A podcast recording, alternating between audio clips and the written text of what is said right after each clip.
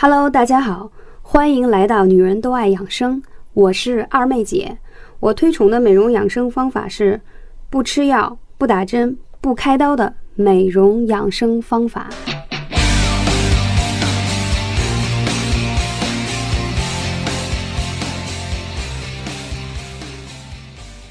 Hello，大家好，我是二妹姐。那今天呢，想跟大家分享的是戳穿食物中的那些李鬼。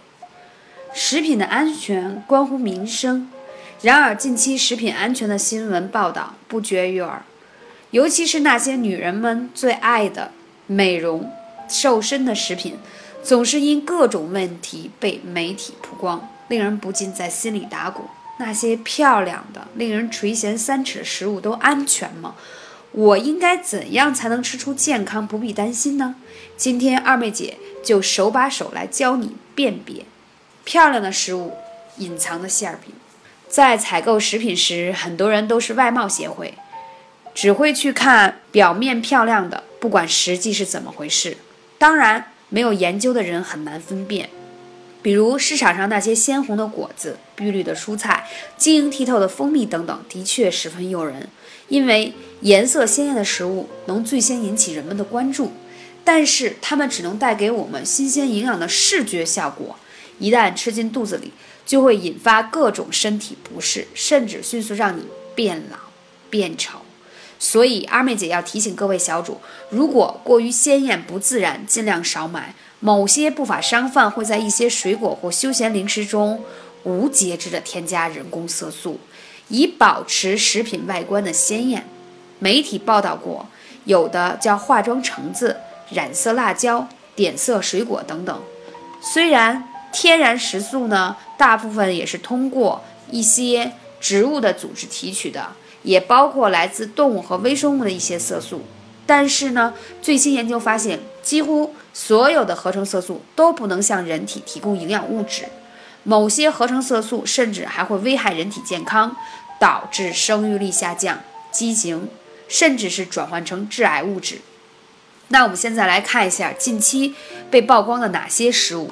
第一，蜂蜜，自古以来人们都喜爱食用蜂蜜。由于蜂蜜的营养丰富，销量比较大，制假的、售假的商人比较多，有的蜂蜜造假技术甚至达到以假乱真的地步。一种纯好的假蜂蜜是用白糖加水和硫酸进行熬制，利用酸碱的作用将白糖的双糖分子分解成了单糖，从而假冒蜂蜜。一种是用饴糖、糖浆等加色素来冒充蜂蜜，还有一种业界熟知的骗人老伎俩，就是融化的白砂糖掺入明矾以及香精、颜料和发酵的药水，倒入了各种的草的砂石盆子里，待其冷却凝固，形成一个像石头一样的蜜。在制作过程中，造假分子还在蜂蜜中加入了增稠剂、甜味剂、防腐剂、色素和香精。这些看上去晶莹剔透的、色彩与真蜂蜜并无异议的蜜，不仅损害了消费者的经济利益，还有损于消费者的身体健康。第二，大枣，曾有媒体曝光了一个批发市场的大枣送去华严市检验，发现糖精钠超标。为了验颜色好看，要先给大枣化个妆。长期吃这样的水果等于慢性自杀。首先。来看糖精钠为何物？糖精钠是一种甜味剂，其甜度是蔗糖的三百倍到五百倍。在动物的实验当中啊，有致癌和致遗传损害的可能性。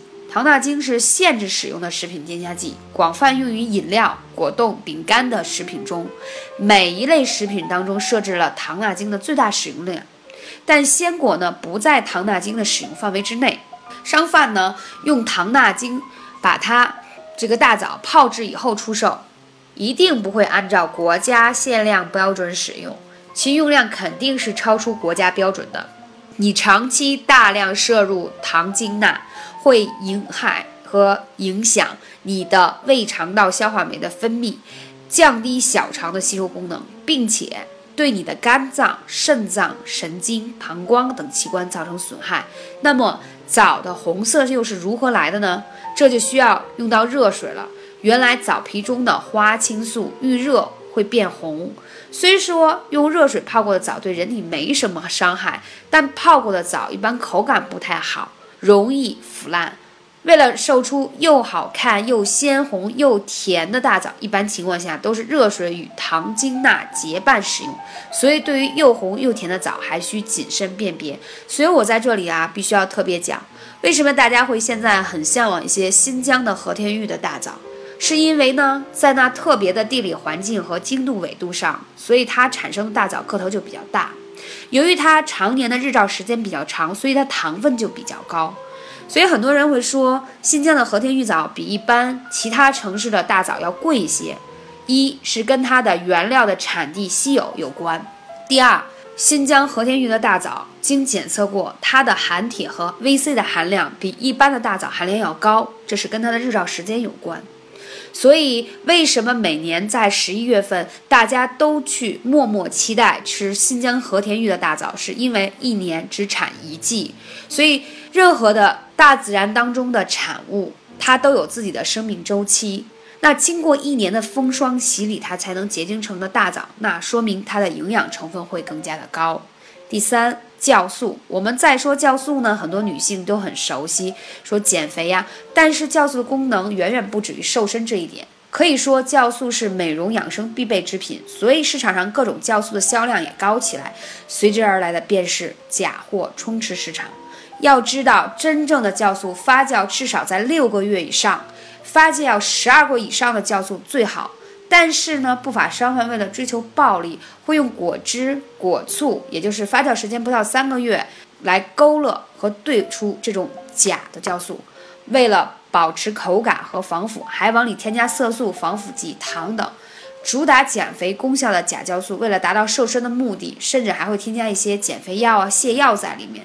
但是你喝起来的感觉和味道，跟果汁和原有的酵素并无差异。但是长此以往，你的身体就会受到很大的损伤。第四，黑糖，女人不可一日无糖。糖可以根据它的单元结构分为很多种，按照我们常规说法分为白糖、红糖、黄糖、黑糖。这些糖当中最有营养的就是黑糖。黑糖是蔗糖第一道工序生产出来的，未经过高度精炼的糖，它保留了几乎蔗糖的所有营养成分。黑糖是由新鲜的甘蔗汁水历经了六小时以上的熬制冷却后形成的，所以中医认为黑糖性温、味甘，入脾，具有补中益气、缓中化食、健脾暖胃之功效，还有止疼、行活血散寒的作用。可以说它的功效是任何糖都无法比拟的。但是在这个行业当中，不良商家为了自己的利益。最大化总是用假黑糖，市面上是销售的很多黑糖，有很多添加了化学物质的糖污以及甜蜜素、色素、香精等化学原料，所以吃起来会有一种化学品的味道。不论吃多少，都会损伤你的人体健康。那么二妹姐跟大家分享了这么多的食品有这样的问题，那我们怎么样才能擦亮我们的眼睛，辨别好好坏食物呢？首先，蜂蜜，第一要闻。单花的蜂蜜有本草植物特有的花香味，混合了蜜有天然的花香味的气息。假蜂蜜是蔗糖味，没有这种味道。有的话也是香料的味道，你可以感觉到它是天然的还是香料味的。第二，眼观，看蜜的浓度，取一根筷子插入蜜中，垂直拉起，浓度高的蜜会往下淌得慢，粘性大，可拉丝。假蜂蜜或者浓度低的蜜则反之，即便能拉丝，断丝也没有弹性。不会收缩成蜜珠。第三，尝，口感纯正天然的温蜂蜜啊，味道甜润，略带微酸，口感绵软细腻，爽口柔和，喉咙感呀还有点辣味，余味清香悠久。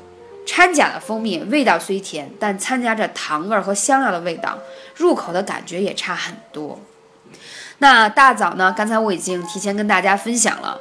那我们要看它的产地，所以我们比较推荐像新疆的和田玉这一类地区的产区的大枣，营养物质非常的高，呃，包括观察它的颜色，通体的颜色是不是均匀，而且真正自然长成的大枣呢，颜色往往没有你们想象中那么的鲜艳，因为它要经过风干。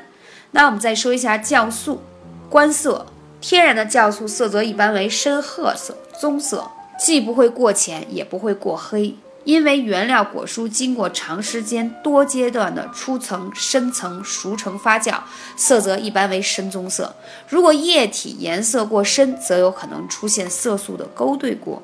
第二，你要闻，天然的酵素原液闻起来应该是微酸微甜的发酵味道，带有醇香。